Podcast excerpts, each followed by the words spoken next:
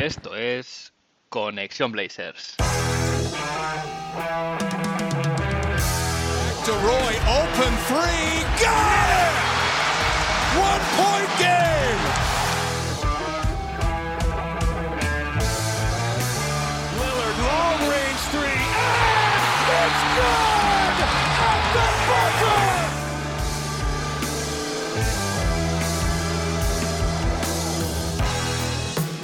Bienvenidos al episodio 101 de Conexión Blazers. Ya sabéis, para empezar la semana bien, toca mirar Oregón para tenerte una dosis de todo lo que necesitas saber del equipo y en menos de una hora. Un rato que se te hará corto. Vamos camino de las dos semanas de competición. Los fans de los Portland Trail Blazers en este tiempo hemos experimentado muchas sobrereacciones, muchas emociones diferentes en lo que viene a ser un poco la montaña rusa de la NBA. Hemos visto los primeros partidos de este equipo, huérfanos de Demian Lillard y con un juego además eh, de- del equipo absolutamente tétrico, eh, que tuvo como consecuencia tres derrotas. Hemos visto que Scoot Henderson no está tan NBA ready, es decir, tan listo para el NBA como algunos pensaban. Insisto, no hay que preocuparse con él, esto es normal. Eh, hemos visto además al mejor jugador del equipo, que es Anthony Simons, caer lesionado. Y también hemos visto que Chansey Billups sigue siendo Chansey Billups. Pero, a su vez, eh, hemos podido presenciar el ascenso meteórico de un Shadon Sharp totalmente desatado, que de su mano ha levantado a los Blazers eh, para tener ahora un balance de 3 victorias y 4 derrotas tras el 0-3 inicial. Eh, ha sido un inicio de temporada movidito, eh, en el que la columna de victorias y derrotas no debería ser lo más importante, eh, sobre todo algo a- que durante este año no debería ser nuestra principal preocupación. Lo realmente importante es que los jugadores jóvenes se desarrollen, que cojan hábitos de competir y que vayan encontrando su manera de aportar cosas al equipo jugando al más alto nivel. De hecho, Shadon Sharp es el mejor ejemplo de ello. Yo prefiero seguir viendo crecer a Sharp y al resto de jóvenes como lo estamos viendo ahora y perder 50 partidos que tener un balance positivo a final de temporada, pero que los jóvenes no consigan explotar. A modo de resumen de esta semana, es decir que el equipo ahora mismo tiene un balance, como os decía, de 3 victorias y 4 derrotas. Esto le sitúa en el puesto número 11 de la conferencia oeste, fuera de, de play-in, eh, y con una racha de un partido perdido, este, este último partido ayer domingo contra los Memphis Grizzlies.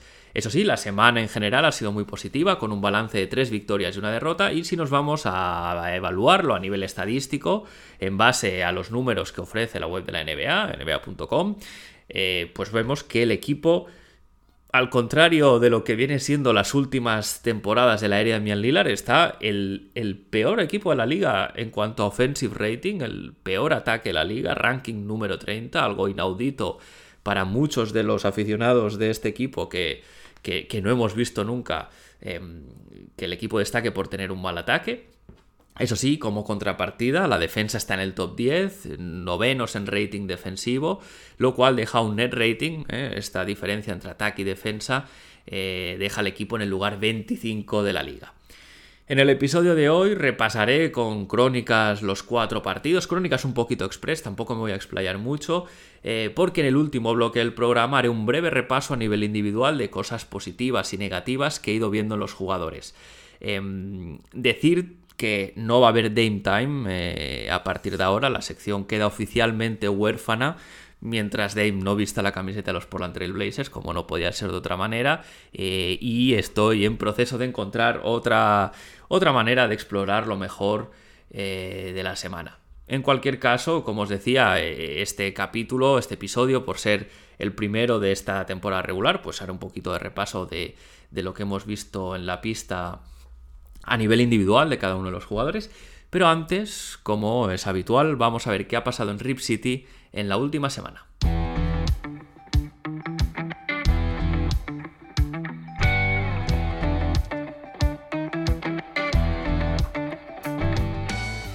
Empiezo por la enfermería, como es habitual, el parte de lesiones de la franquicia. Como os decía en la introducción, Anthony Simons está lesionado, de hecho se dañó el ligamento del dedo pulgar derecho en el primer partido de la temporada, en el debut contra Los Ángeles Clippers.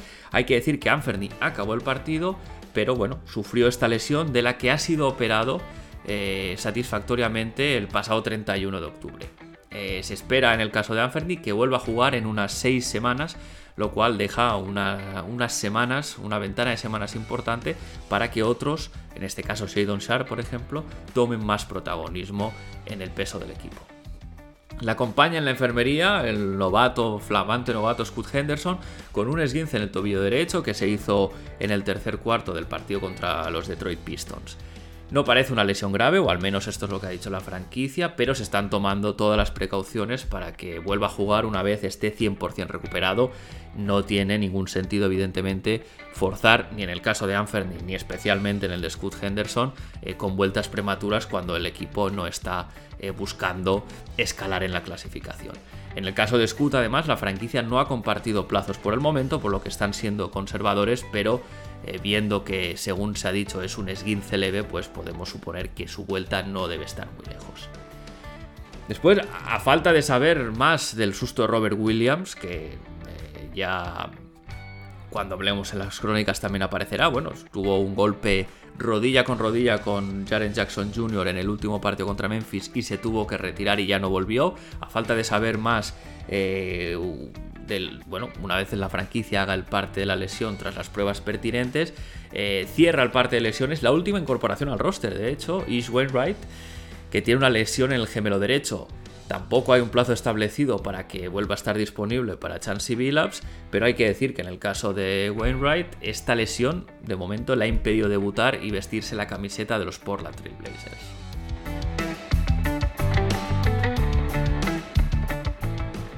Y me voy ahora al 3 de noviembre, el primer partido, el que ha sido el primer partido de este In-Season Tournament, ¿eh? recordemos, este, este, bueno, pues este torneo durante la temporada que, se, que ha implementado este año la NBA. Este es un torneo que, cuenta como partido, o sea, perdón, es un partido que cuenta como eh, partido normal de regular season y partido para el torneo a la vez. Eh, y en este, en este encuentro los Portland Trail Blazers estrenaban la equipación City Edition.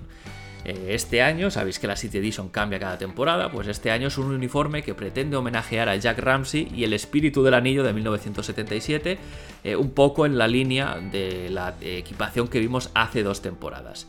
Este uniforme, eh, que por lo que he podido ver y leer ha gustado bastante a la afición, es bueno, pues es de color negro y tiene motivos rojos con esta cuadrícula setentera, así tipo manta de estas que abrigan.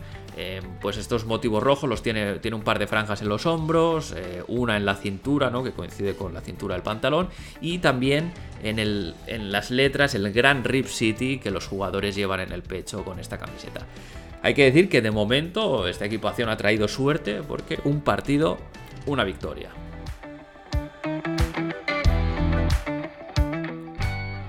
Y esto me lleva a hablar del In-Season Tournament, eh, el torneo este metido durante la temporada, la copa de la NBA, si lo queréis llamar así. Decir que, a modo de repaso brevísimo, los Blazers están en el grupo A del oeste, porque este, este, torneo se divide en una primera fase de grupos y después una fase eliminatoria eh, hasta la gran final. Eh, entonces, los Portland Trail Blazers están en el grupo A de la conferencia oeste junto a Los Angeles Lakers, los Memphis Grizzlies, los Phoenix Suns y los Utah Jazz. Eh, ahora mismo, con una victoria en el casillero, pues los Portland Trail Blazers son los que lideran el grupo y el resto de partidos de esta fase de grupos, pues se disputarán a lo largo de este mes, en el que los Portland Trail Blazers, pues según su rendimiento, pues se disputarán el llegar a la fase eliminatoria. Hay que decir que el siguiente partido de este In-Season Tournament es el 14 eh, de noviembre contra los Utah Jazz en Salt Lake City, jugamos fuera de casa. El día 17 contra los Lakers en el Moda Center y el último partido de la fase de grupos, el día 21 contra los Phoenix Suns en Phoenix. Decir que según los resultados y según la clasificación de los Blazers, pues habrá más partidos eh, ya eh, a modo eliminatoria según avancen las semanas o se quedará aquí si los Blazers no cosechan buenos resultados.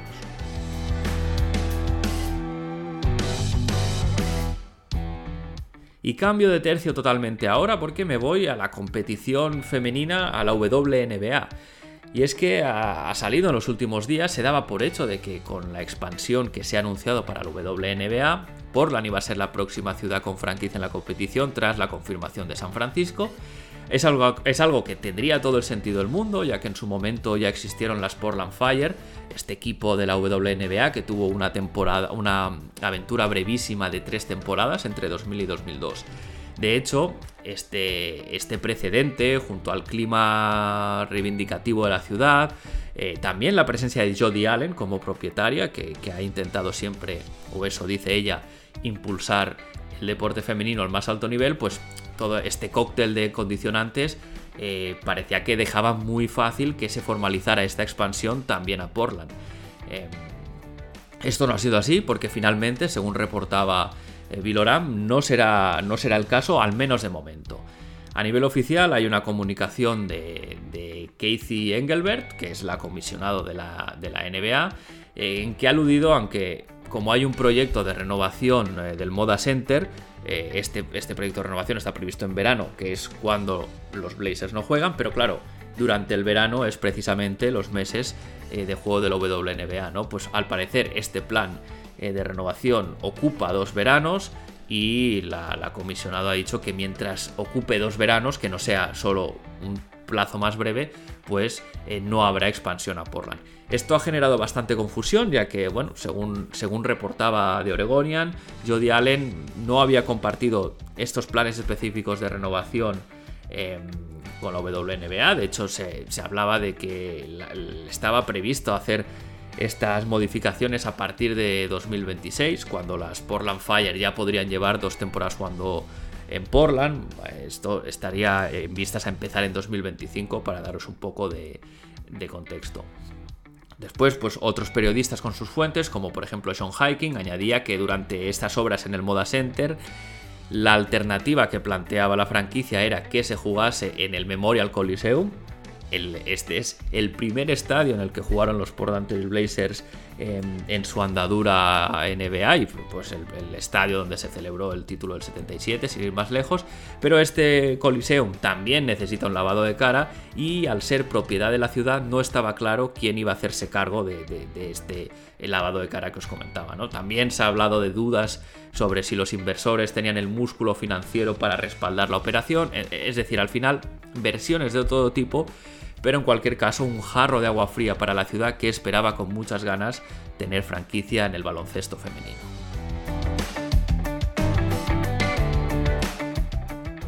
Y cierro este capítulo de actualidad con una recomendación, una entrevista del medio mundo deportivo a Sergio Oliva, el catalán que es asistente de general manager de Joe Cronin. De hecho, aquí shout out a a Javi Calvo, que gracias a tu tweet supe de la existencia de esa entrevista y, de hecho me parece lectura obligada, ¿no? En esta no os quiero tampoco eh, dar muchos más detalles porque creo que merece la pena leerla, pero bueno, esta, esta, en esta entrevista pues Sergi habla de su experiencia previa antes de llegar a la NBA, de ¿no? un poquito cómo es el, el, mundo también entre bambalinas siendo ejecutivo, pero bueno, habla también de cosas que nos quedan mucho más cerca, como ha sido el traspaso de Demian Lillard, todo el proceso de reconstrucción, eh, cómo se digamos, cómo se planteaba, ¿no? o cómo se plantean, porque es, a nivel general el, el, hacer ofertas, recibir ofertas, estudiar las ofertas, ¿no? Como también la analítica, que es parte de la responsabilidad de Sergi, cómo juega un papel en todo esto, en fin.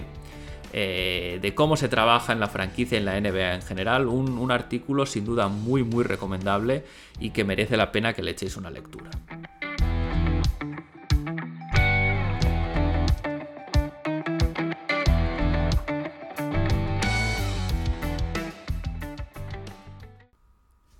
Y cerrado la carpeta o la parte de la actualidad, vamos ahora a las Crónicas Express.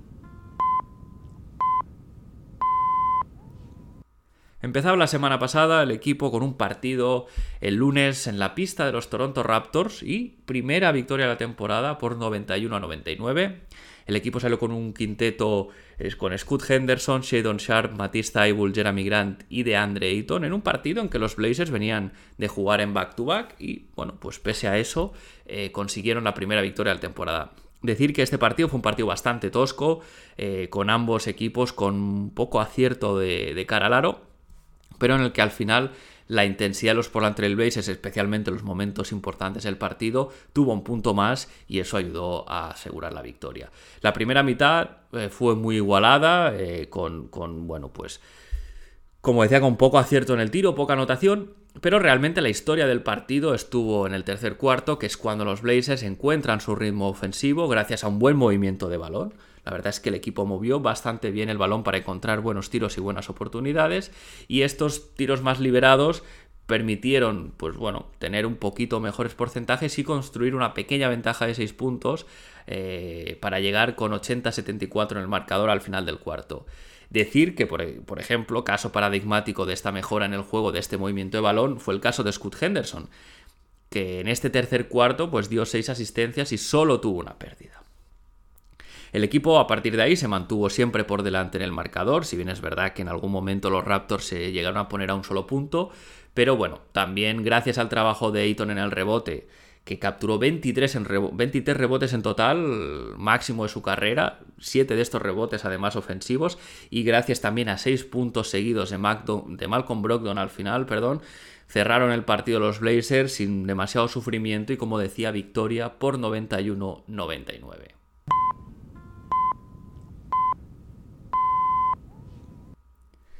El miércoles visita a la pista de los Detroit Pistons y segunda victoria de la temporada, en este caso por 101 a 110. Mismo quinteto que contra los Toronto Raptors, Scott Henderson, Shadon Sharp, Matisse Thybulle, Jeremy Grant y DeAndre Ayton, en el que fue un partido realmente de dos caras. Eh, la primera cara, la primera mitad, unos Pistons muy muy intensos, dirigidos muy bien por Kate Cunningham y con Marvin Bagley y Ausar Thompson haciendo daño con sus puntos y en general con su, con su intensidad también, ¿no? Eh, de hecho, los Portland Trail Blazers llegaron a estar a 18 puntos abajo eh, mediado el segundo cuarto, pero sí que es verdad que al final, pues un parcial, un mini parcial de 6-0, eh, bueno, pues servía para cerrar la primera mitad con un marcador de 59-47 solo, y esto con, solo con muchas comillas, 12 puntos de diferencia a favor de unos Pistons que habían hecho mucho más y como decía habían llegado a tener hasta 18 puntos de ventaja. Eso sí, como decía, partido de dos caras, pues en la segunda mitad, tras el descanso, tocó la cara buena de los Blazers y concretamente la cara buena de Shadon Sharp, que entró en combustión y cambió totalmente el signo del partido. De hecho, eh, Sharp anota 15 puntos en el tercer cuarto, 26 en el total de, la segunda mitad, y además lo hace con canastas de todos los colores. Eh, los Pistons aguantaron hasta que faltaban 3 minutos de partido. Eh, ahí se llegó con el marcador igualado, pero a partir de ahí los Blazers pues cerraron, cerraron bien el partido, la verdad, con Malcolm Brogdon a los mandos, alimentando al resto de jugadores y anotando además una canasta que cerraba el partido en favor de, de nuestros Portland Trail Blazers.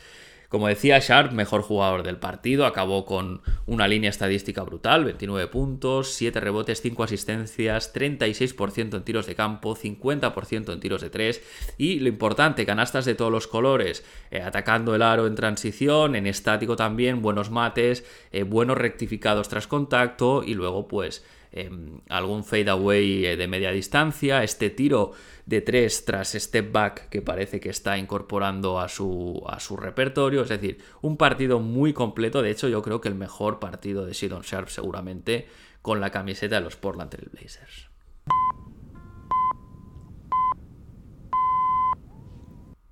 El viernes, partido contra los Memphis Grizzlies y victoria por 113 a 115. Quinteto con Malcolm Brogdon como base titular, que entraba en, ausencia de Scott Henderson, que se lesiona en el partido contra los Pistons, en el 2 Shadon Sharp, con Batista Eibull, Jeremy Grant y de Andre Ayton. Decir que la, pista tenía, tenía bueno, pues, eh, motivos de torneo de in-season, un parquet, una decoración, unos colores totalmente distintos a los habituales de regular season, muy llamativos, además con una gran copa en el logo, en el centro de la pista, algo que me pareció muy positivo, ¿no? Para un poco eh, darle relevancia a estos partidos y que no sean uno más de, temporada regular.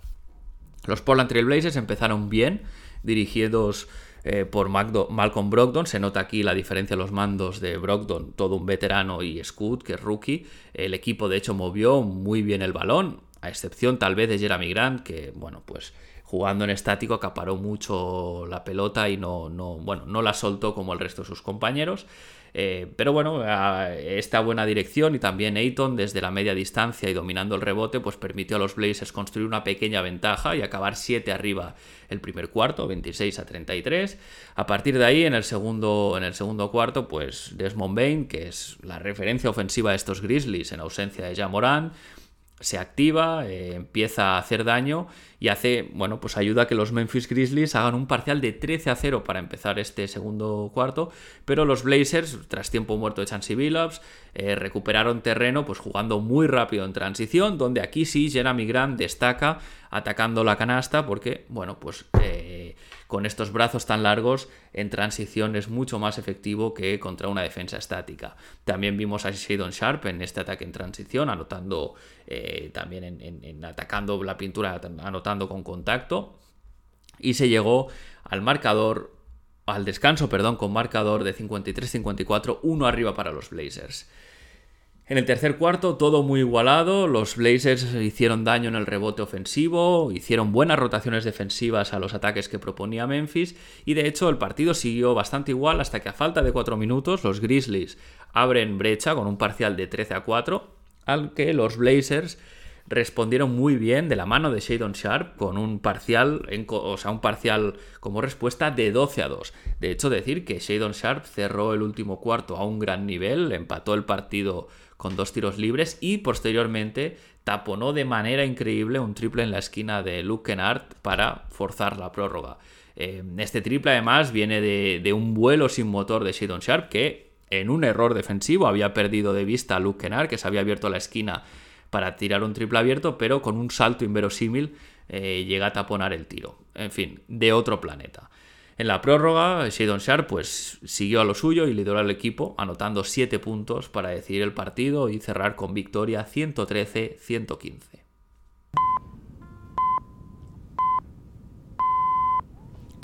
Y el último partido de la semana, el domingo, de nuevo contra los Memphis Grizzlies, back to back contra Memphis y en este caso derrota por 112 a 100.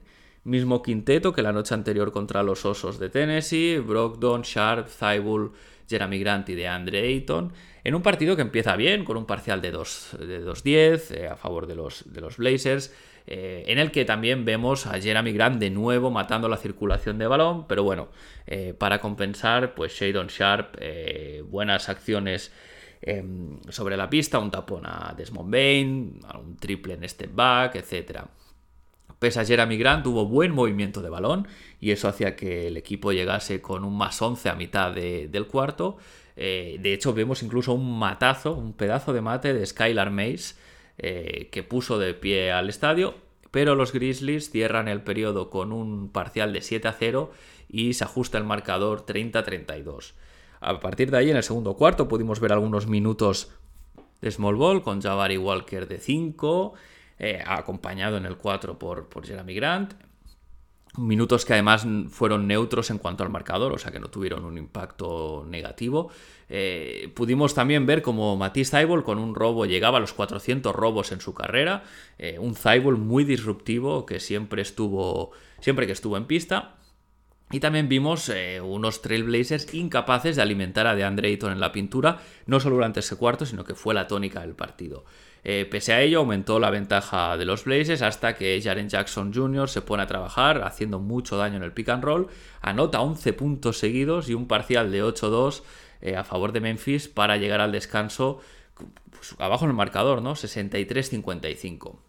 Decir aquí que en el tercer cuarto, si para los que veáis o hayáis visto la retransmisión de los Blazers, eh, Terry Porter, leyenda Blazer, se pone a comentar a comentar el partido junto a, Lamar Hurt y a Kevin Calabro. La verdad, muy, muy interesante esta charla que tienen con, Terry Porter.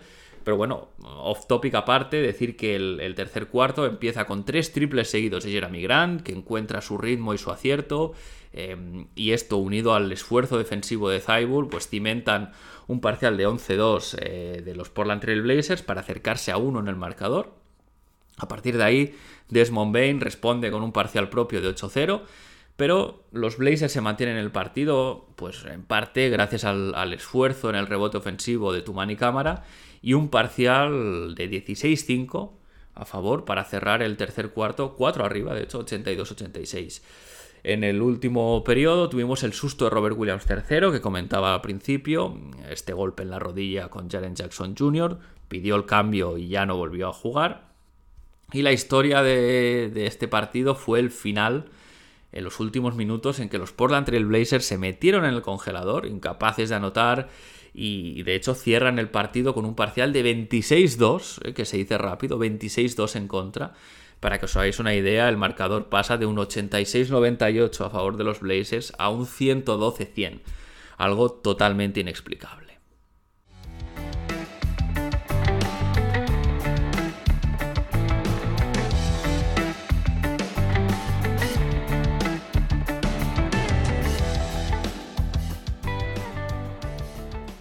Y me voy ahora a este uno por uno, por así decirlo, a este repaso individual de los miembros del equipo en lo que llevamos en la temporada. Empiezo, como no, por el, rookie, por el puesto de base, por Scott Henderson, que ha tenido un inicio un poquito más flojo de lo esperado por la mayoría de los aficionados seguramente, pero hay que decir que no es fácil llenar el hueco dejado por Demian Lillard y tampoco lidiar con la presión de la comparativa constante con un jugador que es top 75 de la historia.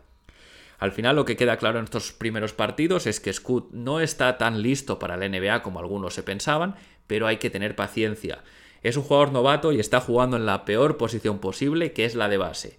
¿Por qué? Porque tiene que dirigir y tomar decisiones constantemente. Y eso suele ser el talón de Aquiles de los novatos, la toma de decisiones. Además es titular, lo que además le hace enfrentarse a los mejores jugadores rivales, lo más, bueno, lo complica un poquito todo más.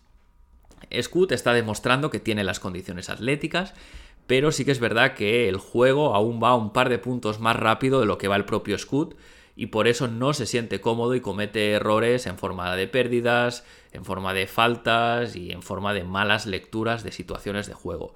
Hay que tener paciencia, ya que antes de lesionarse Scoot había empezado a mejorar a leer el había empezado a leer mejor el juego, perdón, a desarrollar bien el pick and roll con DeAndre Ayton y a cometer menos pérdidas. Conforme vaya acumulando minutos, estos dos puntos de velocidad que os decía que el juego lleva de ventaja Scoot se irá reduciendo y cuando él, la velocidad del juego ya le sea natural, ahí podrá salir su verdadero nivel baloncestístico. Decir que, como, como había dicho, estaba en, la rampa de mejora. En los dos últimos partidos, por ejemplo, había promediado 11 puntos, 7 asistencias y, y 2 rebotes, pero sobre todo una mayor sensación del control del juego. Ahora, bueno, pues como está lesionado, toca que se recupere bien, sin prisas y que vuelva al 100% para poder seguir creciendo como jugador. La acompaña en el puesto de base, suplente en este caso, Malcolm Brockton, el jugador que yo creo que ha sido el más consistente hasta la fecha. Eh, es, el claro ejemplo de un floor general, este jugador que dirige bien, toma buenas decisiones y que con él el juego es mucho más fluido. Se nota en este caso la, comparativa perdón, con Scoot, pues porque evidentemente eh, la experiencia de Brogdon hace que su dirección del juego pues, sea mucho, mucho mejor. Es algo normal. Eh, además, Brockton ha estado bien en el tiro, bien en el pase, bien en defensa, poco más que añadir. Eh, una cosa que sí que me gustaría decir es que su rol de mentor respecto a Scoot Henderson puede ser clave para, el desarrollo de Scoot, eh, pero bueno, viendo lo bien que está jugando, su valor de traspaso está subiendo y no me extrañaría que saliese antes del deadline. De hecho, viendo cómo está jugando Brogdon, no me parece descabellado que se pueda conseguir incluso una primera ronda por él, pero bueno disfrutémosle mientras esté en el equipo porque como decía es el, jugador más consistente que tenemos. Después, en el puesto de dos titular vendrían Fernie Simons. Solo ha tenido un partido antes de la lesión, un partido en el que jugó en línea con lo que vimos de él el año pasado, así que tampoco, tampoco se puede valorar nada. Así que salto al siguiente de la lista, que no es otro que Shadon Sharp. Eh, Sharp, que yo creo que todos podremos estar de acuerdo en que es la mejor noticia en lo que va de temporada. Sharp empezó como sexto hombre en este primer partido, pero bueno, la lesión de Anthony Simons pues le ha abierto el espacio del titular y vaya si lo ha aprovechado. Eh, Shadon Sharp está promediando 20,1 puntos, 5,9 rebotes, 2,9 asistencias, un robo y un tapón y con unos porcentajes más que decentes, ¿no? Por ejemplo, un 36% en tiro de 3.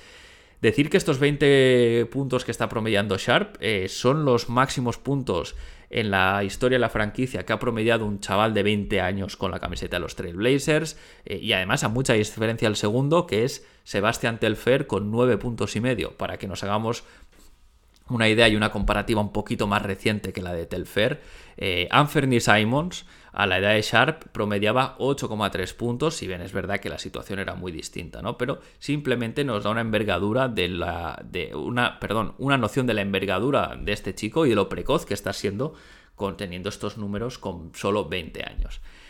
Pero bueno, en cualquier caso, para mí lo mejor no son los números, sino las sensaciones que está dejando y los recursos que ha añadido a su juego. Al final estamos hablando de un chico que ha liderado remontadas en, en, ataque, eh, los tramos clave, los partidos, incluso con el propio Malcolm Brogdon cediéndole el mando para decidir cómo atacar en, clutch. Eh, su triple tras step back está siendo muy fiable, ya no es solo un jugador de catch and shoot. Catch and shoot sería pues los tiros recibiendo el balón sin botar, que suelen ser tiros más cómodos, más liberados, pero bueno, el triple tras bot, en este caso tras step back, pues siempre tiene peores porcentajes, pero Shadon Sharp está siendo muy efectivo con él. Además, si le aprietan y no le dejan espacio, es un jugador que domina bien el bote, tiene buen manejo de balón, lo cual le permite acercarse a posiciones de, de atacarle el aro y ahí su capacidad atlética le permite acabar muy bien con mates o bandejas con contacto, etc. También está sabiendo cortar muy bien sin balón, pues primero para generar ventajas para sus compañeros y también puertas atrás que le permitan canastas fáciles. Una cosa que me está gustando mucho de Sharp es que está sabiendo cargar muy bien el rebote ofensivo, con mates en putback y, y, en general estorbando mucho, ¿no? Con esta capacidad de salto que tiene, el saber colocarse y el timing para cargar el rebote ofensivo es muy importante y ahí ha mejorado mucho. Y además también ha subido sus prestaciones en defensa. Estamos viendo que ha mejorado mucho en su defensa sobre el hombre, como es natural por, el simple hecho de tener más experiencia en NBA. Pero además, eh, un recurso que está siendo muy útil es, eh, es que está sabiendo aprovechar su capacidad de salto para taponar y molestar los tiros desde la ayuda. ¿no? Una cosa que Em, se intuía que podía hacer, pero en estos partidos viene haciendo de manera un poquito más consistente. Muy buenas noticias en cualquier caso, este, este subidón de nivel de Sharp, y ahora solo queda esperar que lo pueda mantener y siga construyendo sobre él. Me voy ahora al, último base de la rotación, a Skylar Mays, un jugador que está teniendo su cuota de, minutos y protagonismo tras la lesión de Anthony Simons y decir que está cumpliendo en los pocos minutos que tiene. Eh, Mays es un buen tercer base, es un jugador muy eléctrico, eh, tiene capacidad además de dividir hacia el aro y buena, tiene buena visión de pase, sobre todo en lo que es em, dividir y doblar el balón. Ahí, ahí Skylar Mays la verdad es que está, tiene, tiene la habilidad para hacerlo bien. Puede además adoptar el rol de dirigir o de anotar, tiene ambas capacidades, si bien no es un gran director de juego, tampoco, tampoco penaliza demasiado. Yo creo que es un lujo de jugador de final del banquillo, ¿no? Al final, si tu jugador número 13 juega con la segunda unidad y no desentona, todos son buenas noticias. Pasando ahora al puesto alero, nos vamos a Matisse Taibul, un jugador que empezó muy mal la temporada, pero ha ido encontrando su ritmo según pasaban los partidos. partidos perdón. Bueno, de Matisse ha hecho un poquito lo que esperábamos y lo que sabemos, ¿no? Un jugador muy disruptivo en, defensa, como ya se le presupone, metiendo muchas manos, eh, pues un poco sneaky, ¿no? Que dicen los americanos, que va a las ayudas un poco sin sin que el jugador rival lo sepa y pues por ahí una mano pues roba un balón o un tapón por allá. Em, bueno, también decir que ha tenido pocos minutos o menos minutos en las segundas mitades, en parte por su inconsistencia en el tiro, que, no es tanto en general, sino partido a partido, porque al final está promediando un 36,4%, que, que no está mal pero realmente sí que ha tenido partidos muy buenos en tiro y ha alternado con partidos muy malos en tiro de tres. Eh, está tirando unos tres intentos por partido.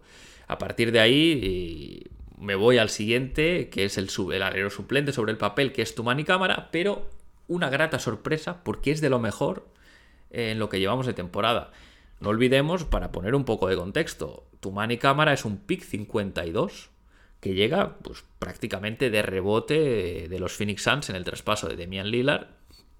Y si bien lo normal era que, bueno, pues un segunda ronda y más en el pick, en el pick 52, lo normal era que no jugase, pero en cambio se ha destapado como un gran jugador de rol. Este, hay que decirlo, gran acierto de Joe Cronin de haberlo pescado. Lleva el 33 a la espalda, como Scottie Pippen, y también hace un poquito de todo. Está bien en defensa, bien en el rebote, y luego en ataque no fuerza sus tiros, sino que hace lo que sabe, y, en general los tiros abiertos que tiene, pues los va, los va enchufando. Además, ha ido ganando peso hasta el punto de sentar a Matisse en los últimos tramos de partido, sin ir más lejos, eh, en, la victoria contra Memphis, en la prórroga, el, que, el que, juega es tu manicámara y no Matisse ¿no? En el puesto de tres, eso te da la mejor, la mejor impresión de lo bien que lo está haciendo.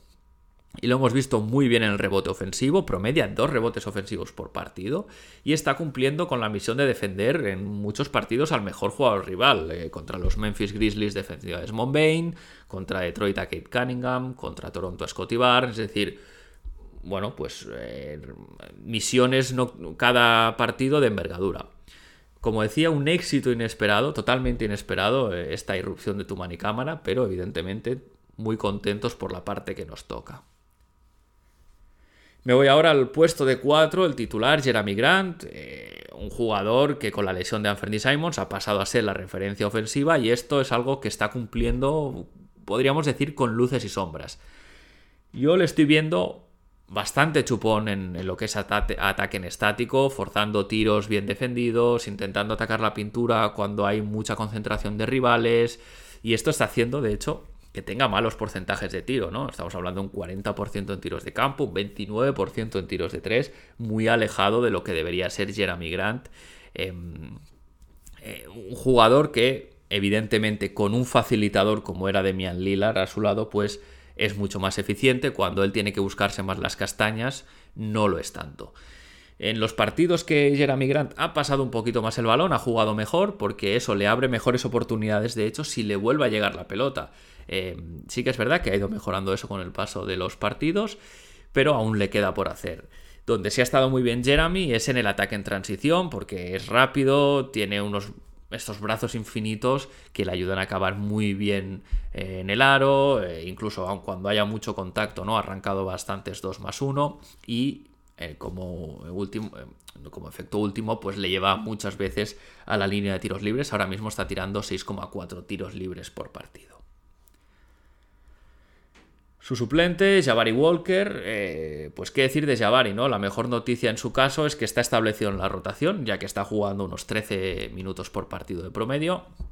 Podrían ser algunos minutos más, pero bueno, la irrupción de Tumani Cámara le deja como décimo hombre en la rotación cuando todos los jugadores están sanos y su cuota de minutos pues evidentemente se ve reducida. Eso sí, cuando está en pista, pues eh, lo que es Jabari Walker, ¿no? Mucha intensidad en el rebote, muchas manos.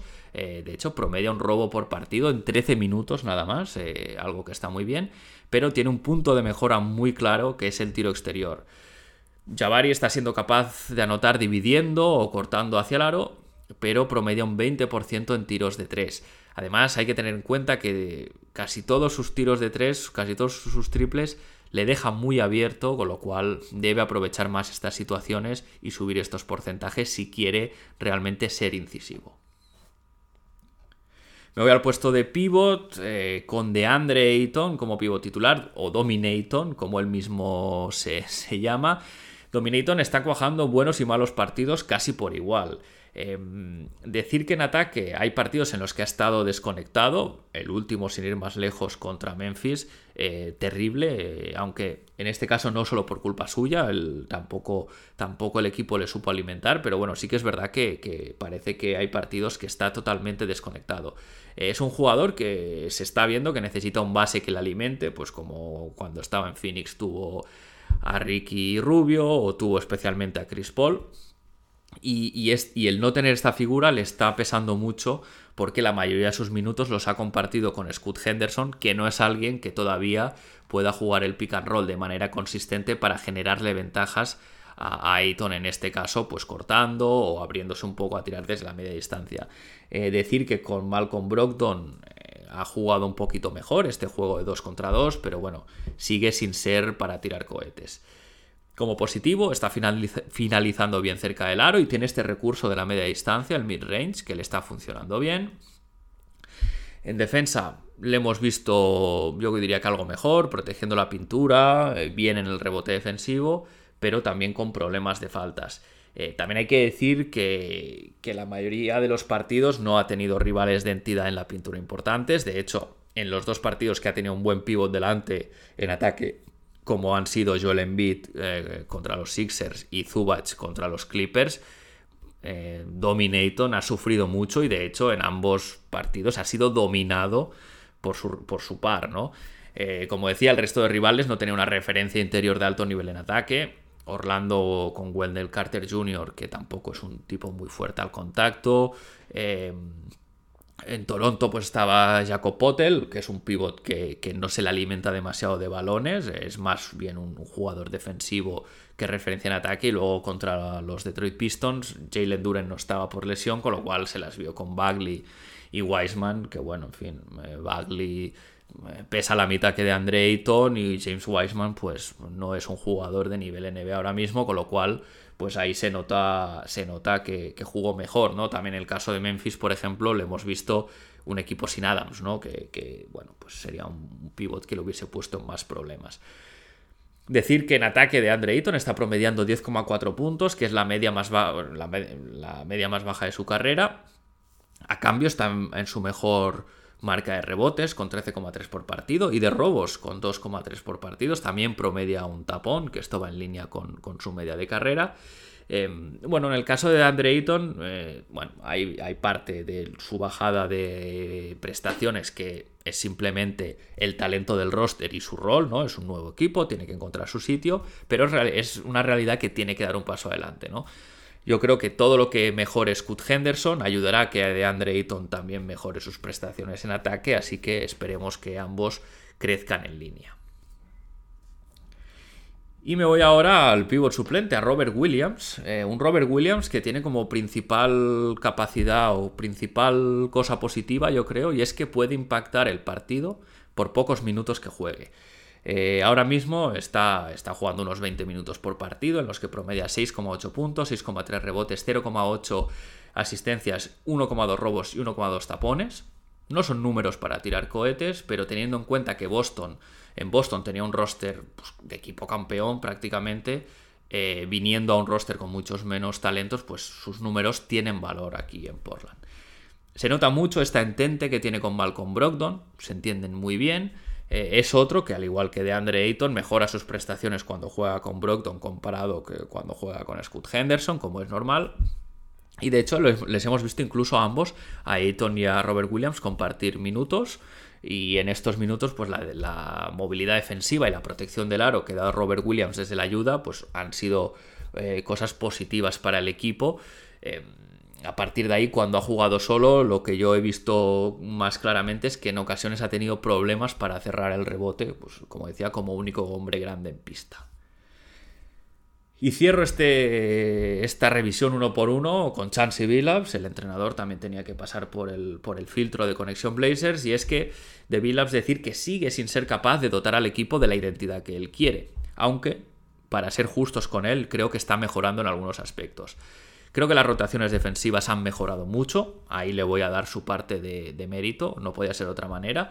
Em, me gusta que haya olvidado, al menos por el momento, esta idea de bombero que tenía de jugar con zona 2-3 durante muchos tramos de partido, tramos muy largos de partido con una zona 2-3 que era un agujero negro, esto parece que de momento lo ha aparcado. Y esta zona, este recurso en zona, ahora en estos partidos por lo menos, se está viendo que Billups lo está usando más bien como un recurso puntual, ya sea para romper el ritmo en algún tramo de partido, o sí que lo hemos visto algunas veces, em, cuando el entrenador rival pide tiempo muerto, cambia Billups a defensa en zona para un poco desbaratar la jugada que el rival pudiese haber preparado. Esto, la verdad es que es un acierto usar la defensa en zona por este motivo y no, y no en general. Aún así, como decía, eh, Chansey Billups tiene muchas cosas a mejorar, sigue sin aportar soluciones cuando se atascan las cosas. su reacción a los ajustes o subida de ritmo del rival pues sigue siendo prácticamente inexistente. Es de traca que en el parcial de 26-2 de los Memphis Grizzlies en el último partido no sea capaz Billups de dibujar un par de jugadas en el tiempo muerto pues que ayuden a notar y parar la sangría. ¿no? Al final em, bastante inexplicable pero en línea con lo que hemos venido viendo de él desde que llegó a Portland. Ha dado un par de toques a Scott Henderson públicamente, decir que no sé si esto es algo que sea muy buena idea, el tiempo lo dirá. A mí, a mí personalmente me sorprendió. Em, y como decía, está mejor que el año pasado, eso sí, pero todavía no creo que llegue al nivel medio de head coach de la NBA, ¿no? Eso también es una realidad. Decir un poco ya más en broma que hasta ahora mantiene, mantiene como seña de identidad su gesto de manos en los bolsillos, de pie en la banda, mirando muy fuerte lo que pasa en la pista, pero sin hacer nada por cambiarlo.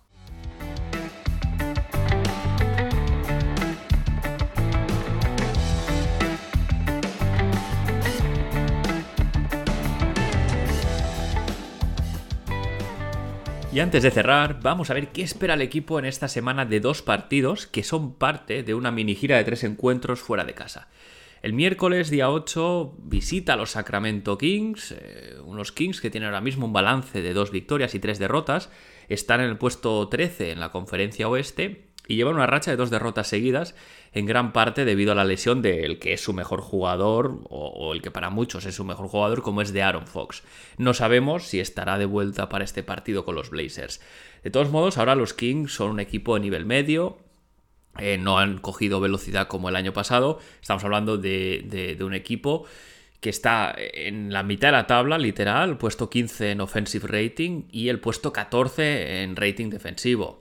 Es decir, bastante, bastante en la media de la liga, pero sí que es verdad que plantean un juego rápido y con mucho tiro de tres. Son el segundo equipo de la liga que más triples tira, con 43 intentos por partido, con lo cual esto pondrá a prueba la defensa de los Blazers. Una de las claves que yo veo en este duelo será eh, el enfrentamiento, el emparejamiento Aiton y Sabonis. Veremos cómo responde Dominaton a un pivot que exige mucho de su par siempre como es Sabonis porque eh, ataca bien el aro, puede pasar el balón, eh, carga muy bien el rebote, entonces ahí Dominaton va a tener uno de esos enfrentamientos contra pivots top. Veremos si le va mejor que le fue con Embiid o con, o con Ivica Subach. Y después el domingo, el día 12, veis que solo dos partidos esta semana bastante espaciados además, con lo que el equipo podrá, podrá descansar y entrenar. El domingo 12 visita a Los Ángeles Lakers, unos Lakers con un balance de tres victorias y tres derrotas, octavos en la posición, o sea, en la posición octava en la conferencia oeste, y un equipo de los Lakers que pese a este octavo puesto están en el vagón trasero de la liga en cuanto a offensive rating y defensive rating. Son el 21 mejor ataque y el vigésimo, eh, la vigésima mejor defensa. Como contrapartida, pues tienen a un LeBron James eh, que a sus 39 años sigue a un gran nivel, de hecho está promediando 24 puntos y medio, 9,2 rebotes y 6,3 asistencias, con buenos porcentajes, un 56% en tiros de campo. Está jugando una minutada, eso sí, pero bueno, a estas alturas de la temporada todavía tiene las piernas frescas, con lo cual no creo que sea un factor Em, digamos, que le perjudique de cara al enfrentamiento contra nuestros Portland Trail Blazers. Y sí que creo que precisamente por este gran nivel de LeBron James, contenerle será crucial. Em, ojo, puede ser una misión para tu y cámara. Que, que, como decía, ha estado defendiendo a los mejores jugadores del rival. Y bueno, pues eh, Tumani por su eh, arquetipo y su manera de jugar podrá ser muy físico con LeBron James o mejor dicho, podrá ser todo lo físico que le permita a los árbitros, claro está, porque al final LeBron James es una estrella bastante cuidada y tu y cámara es un rookie, los rookies siempre tienen un trato arbitral peor que, el resto de jugadores, con lo cual, bueno, veremos lo que le dejen hacer los árbitros, pero presumiblemente puede ser eh, su misión principal y, la de eso, ¿no? De ser un jugador que canse, que moleste, que, que sea duro con LeBron James. Evidentemente estamos hablando de los Lakers, con lo cual es un partido que siempre hace ilusión ganar por esta rivalidad histórica con los de oro y púrpura. Y con esto cierro el episodio por hoy. Si tenéis alguna cosa que decir sobre el podcast, alguna propuesta, algún comentario, algún tema a tratar, alguna idea, ya lo sabéis, no dudéis en contactar. Lo podéis hacer a través de iVoox en los comentarios lo podéis hacer también a través de la dirección de correo conexionblazers.gmail.com, en el Discord de la comunidad de Back to Back, también vía Twitter o X, como se dice ahora, eh, con el cambio de nombre tras, tras la compra de Mask, pero bueno, pues eh, no me acostumbro a decir X, así que seguiré con, con Twitter, pues vía Twitter en arroba conexionblazers. Si habéis llegado hasta aquí, gracias por estar ahí una semana más. Ya sabéis, si os gusta el podcast, recomendadlo a vuestros amigos, a vuestras amigas, a quien conozcáis, que comparta esta pasión nuestra por los Portland Trailblazers. Yo sin más me despido, seguimos conectados. Hasta la semana que viene.